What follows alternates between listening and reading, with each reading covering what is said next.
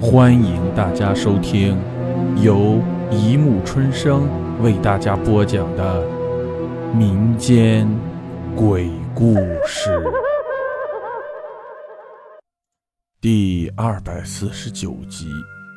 看见李广义从小就能看见别人看不见的东西。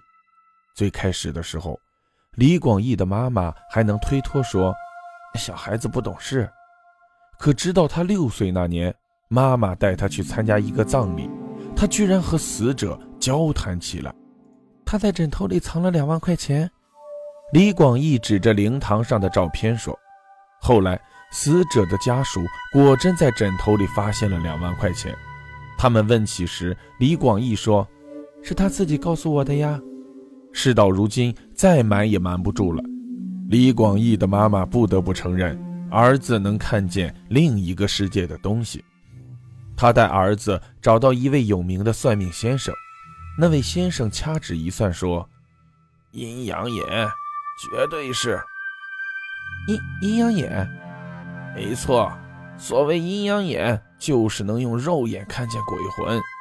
有的鬼魂怨念太重，会一直徘徊在人间，直到怨念消散为止。”怨念较重的鬼身上还会散发黑气，拥有阴阳眼的人身体异于常人，他们的体质更接近鬼魂。说白了，他们是与鬼魂同类呀。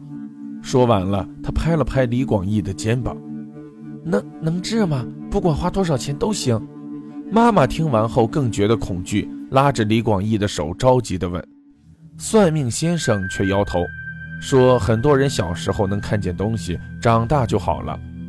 可可是，如果以后还有怎么办？妈妈很担心。那就只能去庙里试试了。李广义也意识到自己的特别，对于另一个世界的人开始视而不见。上了小学以后，他再也没在别人面前显摆过。就这样，一直到小学三年级都很平静。只有他的家人与他共享着这个秘密，直到有一天，当李广义在教室的角落里看到那个人的时候，他开始犹豫，到底要不要公布自己的秘密，毕竟这是人命关天的大事。他皱着眉头坐在位子上，脸色很难看。哎，你没事吧？好朋友阿鹏传来一张纸条，没事。李广义写道。他又不放心地回头看了看阿鹏，阿鹏对他天真的笑了笑，可他看着阿鹏却怎么也笑不出来。后来，事情就如李广义想的一样，第二天中午，一名警察找到阿鹏说了几句话，阿鹏歇斯底里地哭了起来，边哭边喊：“奶奶！”原来，阿鹏的父母在外地打工，他一直和奶奶住在一起。可昨天晚上，奶奶却一夜没回家。他打电话给父母，按照他们的指示报了警。可一直到现在，奶奶都没回来。而那名警察来这里，就是为了告诉阿鹏，他的奶奶失踪了。李广义看了看那个空荡荡的角落，双手一紧，下了决心。他跑了出去，叫住准备离开的警察。他他死了。李广义说：“嗯，你怎么知道？”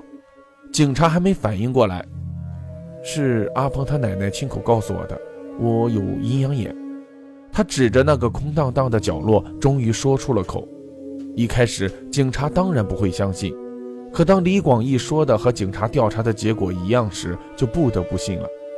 警察在李广义的指示下，很快找到了阿鹏奶奶的尸体。原来，昨天下午，奶奶照常从店里回来。路过一片郊外时，一辆宝马疾驰而过。车主下车之后，只看到了断气的奶奶。他将尸体埋在荒山野岭中，简单的处理了一下犯罪现场，便仓皇而逃。可他不知道的是，这一切都被奶奶的灵魂看在了眼里。后来，奶奶想要来看孙子最后一面，于是来到这间教室，却被李广义看到。第二天。案件告破的消息就传来了，凶手听说尸体被发现，隔天就自首了，而且他的来头还不小，居然是下任市长的最有力候选人。这件事闹得很大，几乎全国的人都知道了。同样，这件事背后的阴阳眼少年也被广为流传，李广义一下子就出名了。记者每天上家采访，弄得他家里的生活很难继续下去。而那些之前跟他亲近的人，也把他当成怪物看待。妈，对不起，都是我不好。懂事的李广义蹲在墙角说：“没事的，你做的没错。”妈妈别过脸去，偷偷抹掉眼角的泪水。不能让孩子一辈子被当成异类看待。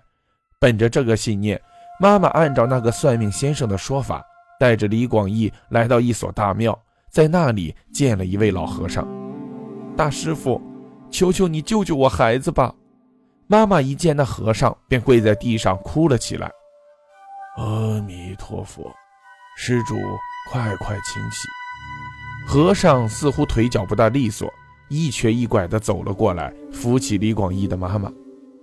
我的孩子从小就有阴阳眼，求师傅帮忙施法封了他吧。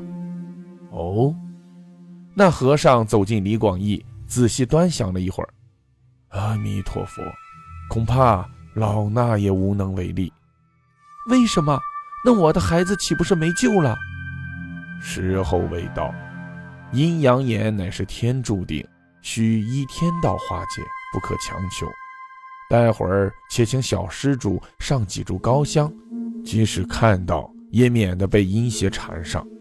说完，他又双手合十，低下头去。只是李广义好像没听到他说话似的，一个劲儿往妈妈身后躲。他他的腿上，李广义指着老和尚的腿，怯怯地说：“有有有一只狗。”你说什么？老和尚双目圆睁，急切地往前走了两步。有有一只狗咬着你的腿不放。李广义闭上眼睛，他浑身是血。老和尚听后脸色微变，几秒钟后。忽然捞起地上一块砖头，使尽全力向腿上砸去，砖头应声裂为两半，他痛得跪在地上，仍不忘双手合十。在场所有的人都惊呆了。老和尚气喘吁吁，他抬头看了看李广义，问道：“那那狗还在吗？”“跑跑了。”李广义回答。老和尚听后长吁一口气，摸摸自己的腿。在二十多年前，我曾是一名屠夫，靠屠狗卖肉为生。后来我深知自己罪孽深重，便剃度出家。这二十年来，我的腿一直不大利索，没想到他居然缠了我二十年。一旦被阴邪缠上，就必定要付出代价。因果报应，因果报应啊！说完，再次双手合十，低下头去。就这样。妈妈心中唯一的希望也破灭了。好在李广义并没有太当一回事，或许时间能改变一切吧。平安无事的过了好几年，李广义已经初中毕业。也许是世间太平了不少，那些冤魂也不愿多在世上徘徊。他所能看见的鬼魂少了很多，几乎寥寥无几。偶尔好几天下来，也只看到有那么一两个。其实说起来，他对自己阴阳眼是否还在的概念很模糊，因为有的鬼魂怨念不太重，身上不会显现出黑气，和普通人没什么两样。比如那个躺在医院门口晒太阳的老头。小时候李广义就见过他，这么多年他还没升天，一直躺在医院门口晒太阳。起初看到他的时候，他还是黑漆漆的，现在已经和普通人没有什么两样了。估计再过几天就会升天了吧？这么一想，李广义忽然觉得自己很久没有和鬼魂交谈过了，于是他走了过去。大爷，这几年怎么还不升天，一直在这晒太阳？升天？你咒我死啊？老头反应过来很生气，一拍椅子站了起来。周围的人以为吵架了，都纷纷回过头来看。李广义尴尬地笑了笑，想向众人解释这不是吵架。可他忽然想到了什么，愣在原地。不，不是吧？这些人都能看到他。李广义心想：难道他不是鬼？你，你到底是人是鬼？李广义不大相信，伸手摸了摸那个老头，居然能摸到。不可能，几年前我就见过你，那时候你还是个浑身黑气的鬼魂。什么？你也能看到那些黑漆漆的鬼魂？那老头突然眼前一亮，可是这一句却让李广义摸不着头脑。哈哈，我就说我有阴阳眼，他们还不相信，非说我是神经病。哈 哈哈！老头说完大笑。你，你也有阴阳眼？李广义忽然想到小时候算命先生说过的话。有阴阳眼的人体质异于常人，他们的体质更接近于鬼魂。说白了，他们与鬼魂是同类。当年这老头被当成精神病，强行拉进医院，自然怨念很重，看上去浑身散发黑气。于是李广义把他错当成鬼魂了。可是老头一直被当成精神病看待，怨气应该也很重啊，怎么黑气到现在一点也没有了？李广义还在疑惑着，老头却开枪了。哎，你很啰嗦啊！我知道了啊。啊，是什么？就是他呀，黑乎乎的那个。老头一指李广义身后的空气，一脸无辜。什什么都没有啊！李广义回头看了看。啊，你不是说你有阴阳眼吗？怎么看不到他？我还以为他是你朋友呢。从刚刚开始就一直在你身后说着什么，差一点就当上市长了，烦死了！